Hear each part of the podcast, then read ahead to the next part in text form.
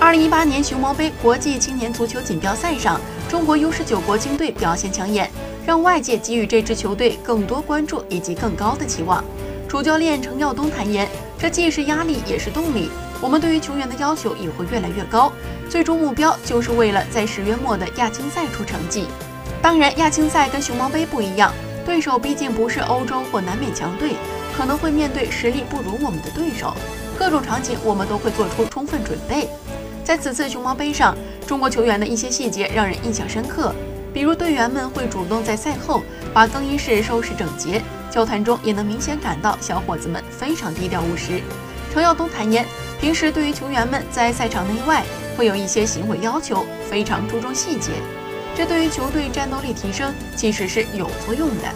这也是球队的形象。这跟球场上的表现息息相关。生活中比较随意的人，球场上也会比较随意。通过这种方式，让球员们能够更专注于比赛，更职业化，减少无谓的干扰。